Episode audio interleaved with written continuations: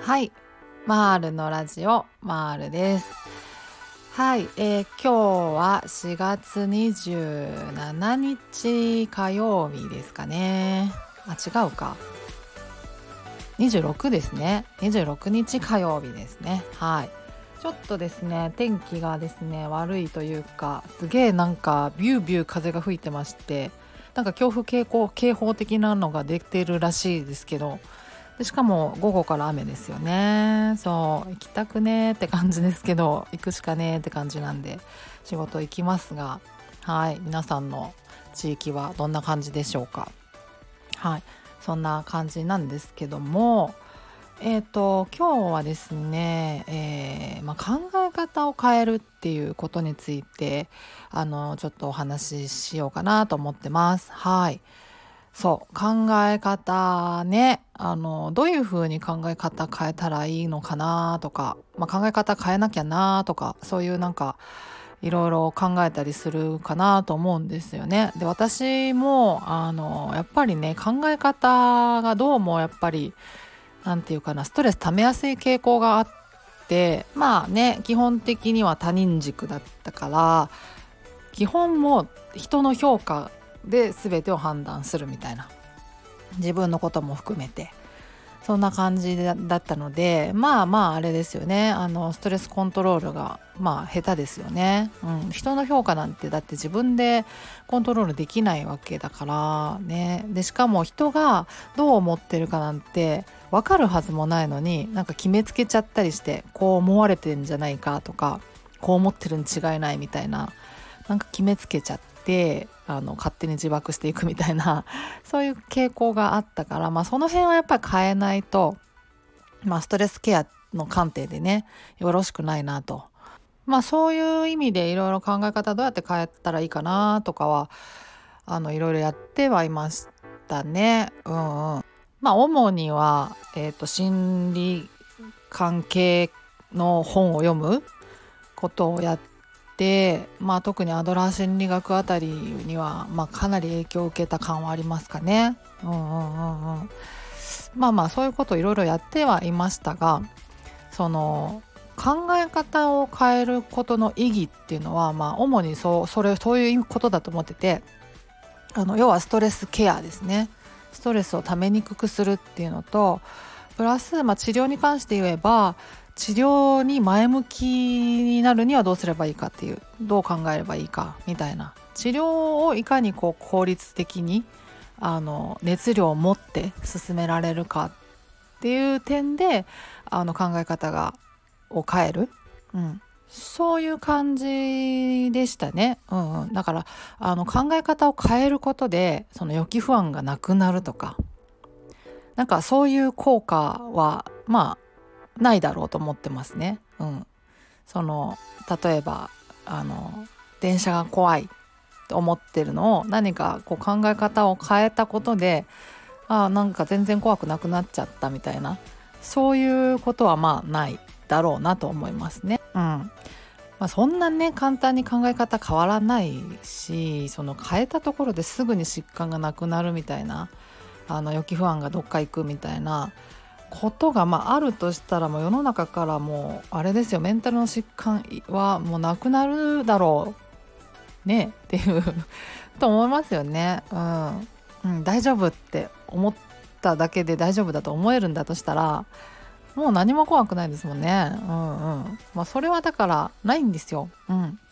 だから予期不安をなくすためににあの考え方を変えるとかってことじゃなくてその治療に専念するために考え方を変えるとかあとまあそもそものストレスをためにくくするために考え方を変えるみたいなそっちに寄与する感じですよね。うん。そうそう。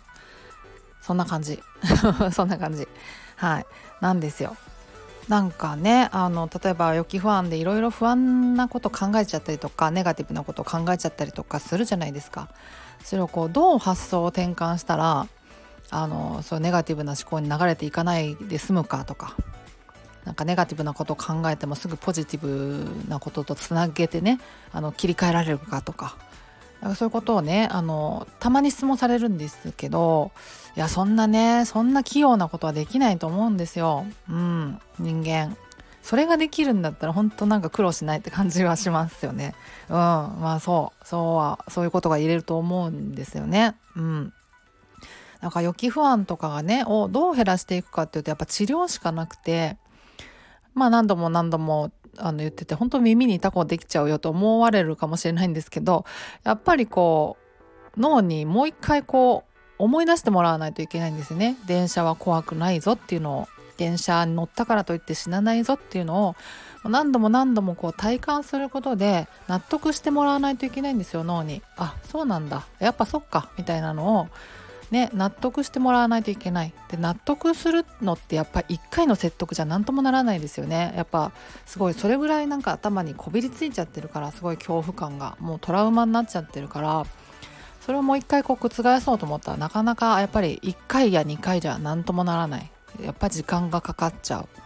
私は本当にあの1年8ヶ月かかっちゃったんで予期不安が。あの全部なくなるまでにね、うん、でもっとかかる人もいるだろうしもっと短い人もいるだろうし、まあ、その辺は個体差というか個人差あるとは思いますけどやっぱりそれぐらい時間がかかるものなので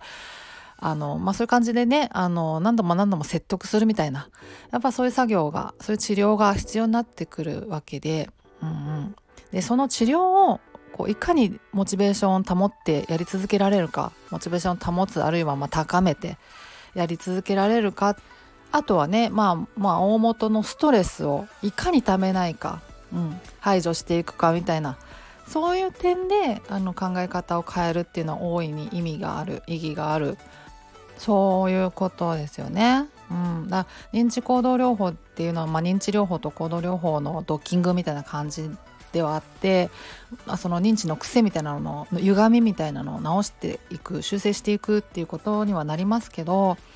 例えばそのねあの電車が怖いぞって思ってるとしてで電車の何が怖いんだと。何をこんなに不安に思ってるんだって考えた時にねやっぱり発作が起きるのが怖いと。思うじゃないですか。で発作が起きるとどうなると思ってるのか。で発作が起きたら何が怖いのか。っていうのをまあまあ突き詰めて考えていくとやっぱりなんか倒れたりして人に迷惑かけるのが怖いとか、まあ、みっともないとか恥ずかしいとかまあねいろいろ考えるじゃないですか。でそれをね、まあ、理論的にこう、えーと、否定していくんですよ。まあ、例えばねあの症状が出たところで、まあ、誰かに迷惑かけるわけじゃないと誰も迷惑と思ってないぞと、まあ、迷惑と思ってる人がいたとして、まあ、そんなねあの人の心もよくわからないようなそういう冷たい人のことはもう考えなくていいぞというようなこととかね。でまあそもそもですね発作が起きたところで、まあ、死なないぞとかで、まあ、発作自体も過呼吸が原因だからあの呼吸コントロールすれば抑えられるぞとかいろいろそういう感じでねあの理論的にあの自分の不安感恐怖感っていうのを否定していくんですね。うん、でそれも実際行動に移してみてあやっぱりそうかっていうのを体感していく。まあそういう流れにはなりますけどその考え方をねあの考え方の癖みたいなものをあの否定していくあの考え方を変えていくそのそれ自体でねあの予期不安がなくなるんじゃなくてそれを実践して実行に移すことであのやっぱり予期不安っていうのはなくなってってくれるわけであのその実行に移すための根拠としてその考え方を変えるっていう感じですよね。あの思考の癖を変えていくっていう感じなので。ねそんな感じなんですよ。うんうん。で一つね、あの認知行動療法で回復すると、まあ、薬物療法単体に比べてその再発率が低いっていうのがあのメリットとして挙げられてるんですけどあのだからそういうことですよね。そうやってそもそもの考え方の癖みたいなものを矯正していくので、まあ、ストレス溜まりにくくなるっていうのもあるしもうあの次にそういう同じようなあの状況になった時に対処の仕方が分かってるからねあのなかなか同じような窮地に陥らないっていうことにもなるしまあそういう点でもね認知行動療法で回復するっていうのはあの推奨されてたりもしますよね。うんうん、まあそんな感じです。うんで考え方ねどうしどう変えれば予期不安消えてくれるかなってあの思っちゃったりとかねしがちではあると思いますけど考え方を変えて予期不安がなくなるってことはまあなかなかないだろうなと思ってますね。うん、治療にいかに向き合えるかでいかにストレスをためないかっていう点で考え方を変える意義は大いにあると思いますね。で私の場合は、まあ、アドラー心理学とか、えーと、選択理論とかがすごい役立ってくれたっていうそういう、えーと、感じはありましたね。うん、そんな感じです。ちょっとまた長くなっちゃいました。すいません。はい。そんな感じで今日は終わりにしようかなと思います。ではまた次回お会いしましょう。ではでは。Thank you.